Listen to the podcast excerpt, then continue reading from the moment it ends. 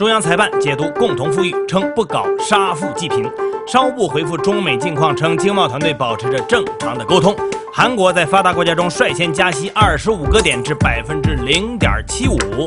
毛宁扣唤醒你的财经早餐，这里是一档面向投资者的早间播客节目。每天我会为各位速递大局势、大数据、大公司、大盘、大家说和大小身边事儿，一网打尽重要的投资信息。好，今天是八月二十七号，星期五，各位听友早，我是张红，欢迎收听今天的节目。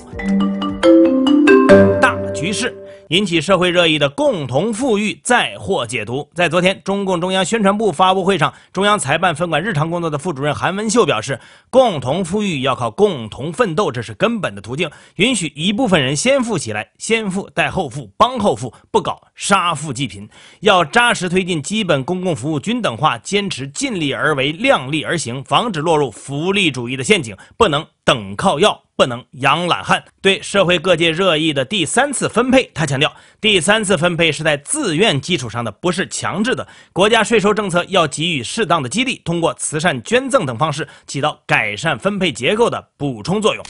中美间现在怎样？在昨天商务部举行的例行新闻发布会上，在回答媒体关于中美经贸磋商进程的问题时，新闻发言人高峰表示，中美经贸团队保持着正常的沟通。高峰说，今年前七个月，中美双边货物贸易额同比增长百分之四十，其中中国自美国进口同比增长百分之五十点四，对美国出口增长了百分之三十六点九。这充分表明两国经济具有高度的互补性，双方经贸合作符合两国和两国人民的利益。昨天，商务部、财政部、人民银行、税务总局、银保监会和外汇局六个部门发布了关于支持线下零售、住宿、餐饮、外资外贸等市场主体纾困工作的通知。通知中提到，要鼓励金融机构继续落实好再贷款、再贴现、普惠小微企业贷款延期还本付息和信用贷款等政策，研发适合中小微企业特点的小额度、短期限、多频次、快放款、轻担保的专项融资产品。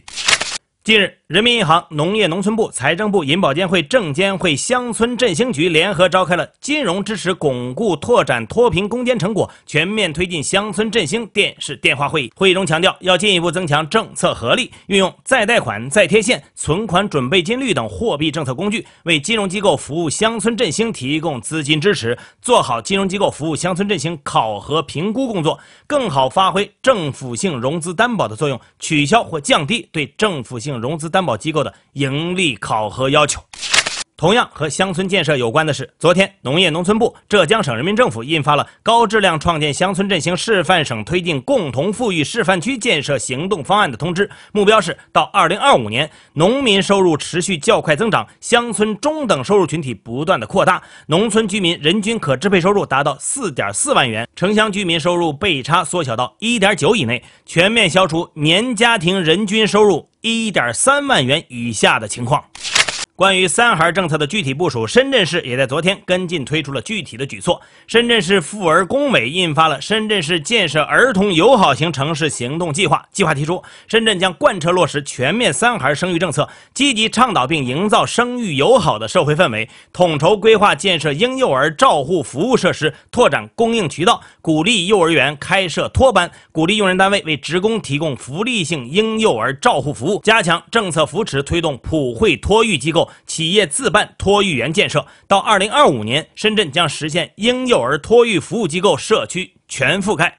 昨天，韩国在发达国家中先行一步，率先启动了加息，决定将基准利率上调二十五个基点，从百分之零点五上调至百分之零点七五。韩国央行在声明中称，尽管韩国疫情依然存在不确定性，但是预计韩国经济将继续保持稳健增长，通胀也将在一段时间内处于百分之二以上。因此，它将逐步调整货币政策宽松程度。至于下一次加息的时点，韩国央行表示将评估疫情形势、经济增长和通上走势、金融失衡积累的风险以及主要国家货币政策变化，从而做出决定。刚刚发生巨变的阿富汗仍处于动荡之中。昨天，阿富汗喀布尔机场外发生了两次自杀式炸弹袭击事件。阿富汗公共卫生部表示，两次爆炸共造成至少七十二人死亡，其中包括六十名阿富汗人和十二名美军人员。另外，爆炸还造成至少一百五十五人受伤，其中包括一百四十名阿富汗人和十五名美军人员。随后，极端组织伊斯兰国在其自由网站上宣布对该事件负责。大数据。根据财政部的消息，一到七月，国有企业营业总收入超过四十一万亿，同比增长百分之二十六点六，两年平均增长百分之九点六。国有企业利润总额接近三亿元，同比增长百分之九十二点一，两年平均增长百分之十四点二。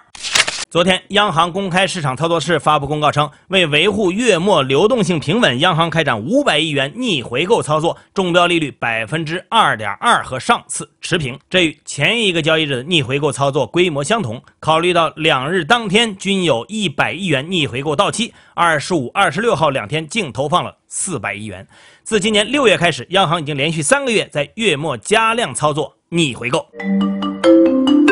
大公司。苹果新发布会马上就要来了，预计会在几周后通过线上形式发布 iPhone 十三和 Apple Watch 七。不过，我们昨天说了台积电要涨价，根据科技媒体。DJ Times 的报道，为了应对台积电提价，苹果计划提高即将上市的 iPhone 十三系列的价格，从而抵消主要芯片供应商台积电涨价所带来的芯片成本上升。此外，全球半导体供不应求的情况未见缓解，不少分析师预计晶圆短缺问题将持续到2023年到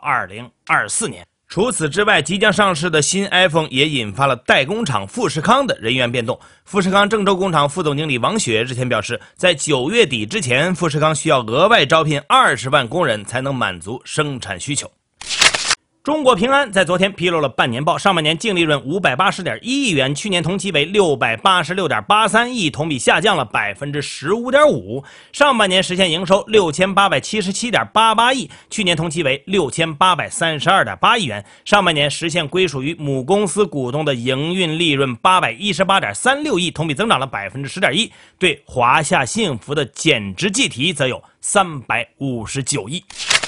小鹏汽车也公布了自己的第二季财报，营收同比上升百分之五百三十六点七，至三十七点六亿元人民币，超过预期的三十五点八亿元，毛利率为百分之十一点九，远高于去年同期的负。百分之二点七。不过，第二季度净亏损十一点九亿元，调整后每股亏损零点六九元人民币，亏损幅度环比扩大。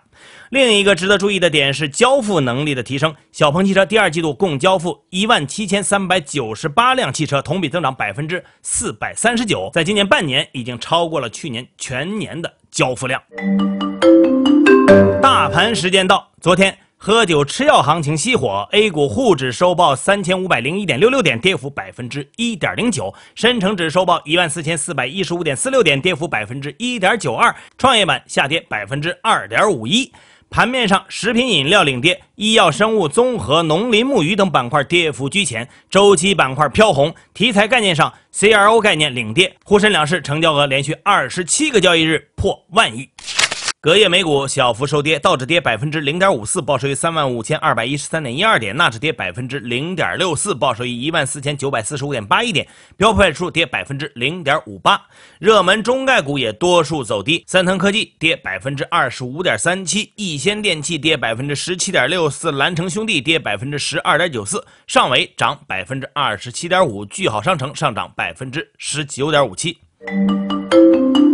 大家说。宽信用的格局能够形成吗？红塔证券研究所所长李麒麟认为，宽信用先得有宽货币，然后要有实体的融资需求。综合来看，现在的情况是，想融资的房地产、城投等，因为严监管融不到钱；而政策鼓励的制造业企业、小微企业等，又因为未来的不确定性、原材料成本偏高等因素，融资需求起不来。他指出，要使金融让利实体能够持续下去，形成良性的循环，首先需要给银行降成本，稳一下银行的净息差，继续给实体让利，让信贷资金流向小微企业、制造业。如何看待股票市场的震荡分化？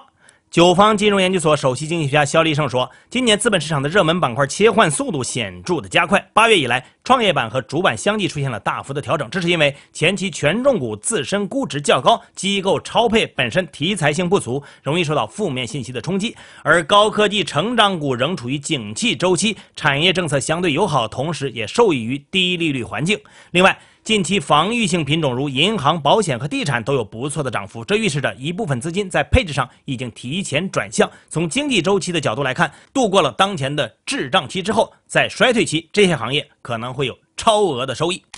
印度为什么要废除2012年设立的跨国交易追溯征税法？印度在2012年5月28号通过了1961年所得税法修正案，允许政府对1962年以后发生的任何涉及间接转移印度资产的跨国企业间交易追溯征税。海投全球 CEO 王金龙分析，这一税款在过去的十年里一直是国际投资者心中的一大痛处，使印度营商环境对于国际投资者的吸引力折扣。而当前，印度正处于后疫情时期经济复苏的关键时期。去年，印度经济增长负百分之七点九六，与二零一九年的百分之四点零四相比，下滑了百分之十二。面对经济的严重收缩，印度急需通过吸引更多的外国资本来提振本国的经济，扩大就业。莫迪政府自然。希望通过各种方式来提升印度在外国投资者心中的声誉，进而吸引更多的外资。大小身边事儿，昨天中央巡视组原副组长董洪受贿一案在青岛市中级人民法院一审开庭。董洪被控在任职海南省副秘书长、中央巡视组副组长在职期间，非法收受财物共计四点六亿。同一天，北大学子吴谢宇弑母案也在福建省福州市中级人民法院开庭。据报道，被告人吴谢宇以故意杀人罪、诈骗罪和买卖身份证罪数罪并罚，被判处死刑，剥夺政治权利终身，并处罚金十万三千块。二十五号，云南卫健委通报出现了三例新增新冠肺炎本土确诊病例，让大家捏了一把汗。好在最近两天，南京、张家界等之前疫情较为严重的地区情况有了好转，多个中高风险地区陆续清零，南京机场部分航班开始复航。相关专家强调，现在还没到完全解除风险的时候，防疫不能懈怠，但在严格管控防护的情况下，中秋和十一也可以正常出行。昨天被曝光使用过期食材的胖哥俩肉蟹堡创始人张凌汉在社交媒体公开向消费者致歉，并表示北京两家门店目前已停业整顿，全国各门店在第一时间进行自查和整改，配套了在厨房增加监控设备、加强员工专业技能培训等整改措施。二十五号下午，爱奇艺创始人兼首席执行官龚宇在中国视协召开的座谈会上表示，爱奇艺将取消未来几年偶像选秀节目和任何场外投票环节。最后是一条体育消息，国务院办公厅近日同意广东、香港、澳门三地共同承办2025年第十五届全国运动会，这也是香港和澳门在回归之后首次共同举办全国性的综合体育赛事。好，今天的节目就是这样，片尾曲仍然是摩登天空音乐人坚 y 王的《路途》。各位安心上班，好好挣钱吧。Morning Call 下周一依然准时上线，唤醒你的财经早餐。